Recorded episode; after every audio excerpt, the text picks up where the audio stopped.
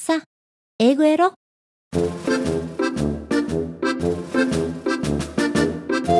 ヤッホー英語音読今週も始まりました。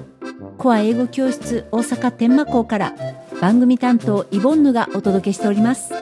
本日はジャックと豆の鶴第13回です。では早速今日の課題音声を聞いてみましょう。どうぞ。The woman hid Jack in the oven, everything that happened the last time happened again. The giant started to say, Fee, fi, fo, fum. I smell the blood of an Englishman. but his wife said, Oh, don't be so silly. and he sat down and ate his breakfast. After breakfast, he said, Woman, bring me my hen that lays golden eggs. 続いてリピート練習です。どうぞ。 The woman hid Jack in the oven, The woman hid Jack in the oven, and everything that happened the last time and everything that happened the last time happened again. happened again. The giant started to say, The giant started to say, Fee, fi, fo, fum. I smell the blood of an Englishman.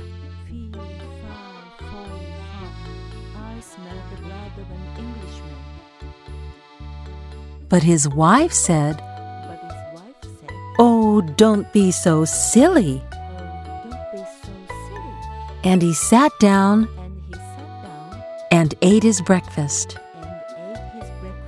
After breakfast, he said, Woman, bring me my hen said, Woman, bring me my hen that lays golden eggs.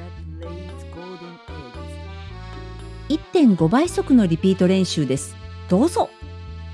The woman hid Jack in the oven, The woman hid the and jacket, everything that happened the last time and everything that happened the last time happened again. happened again. The giant started to say, The giant started to Fee, fi, fo, fum. I smell the blood of an Englishman.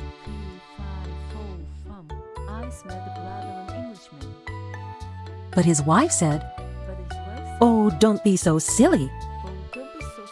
And he sat down And ate his breakfast. After breakfast, he said, Woman, bring me my hen that lays golden eggs. もう一度今日の課題音声を聞いてみましょう。どうぞ。 The woman hid Jack in the oven, and everything that happened the last time happened again.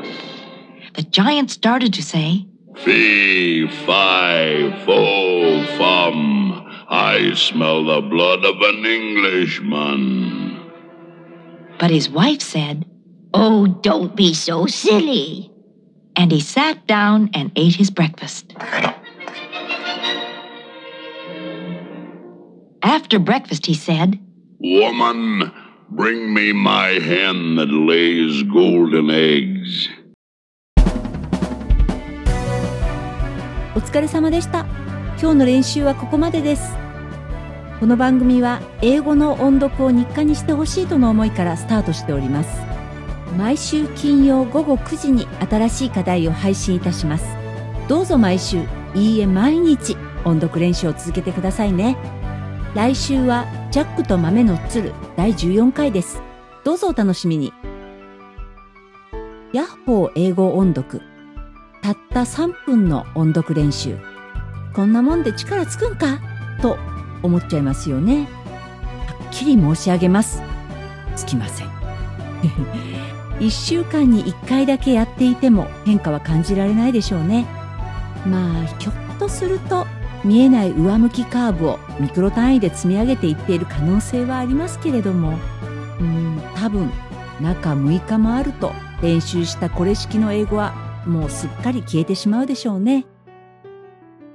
プロ野球のピッチャーも中3日とか4日で疲労回復して次の登板に臨むのですから。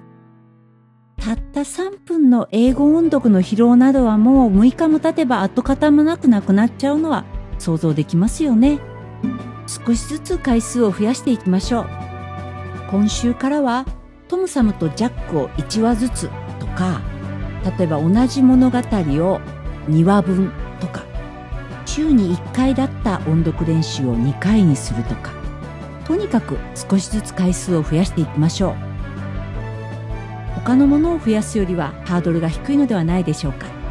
早速この後別の回を練習してくださいね。ではではこの辺で。意外とね最後はコツコツやった人が力をつけるんです。コツコツコツコツ頑張っていきましょう。また来週待ってますよ。1週間お元気にね。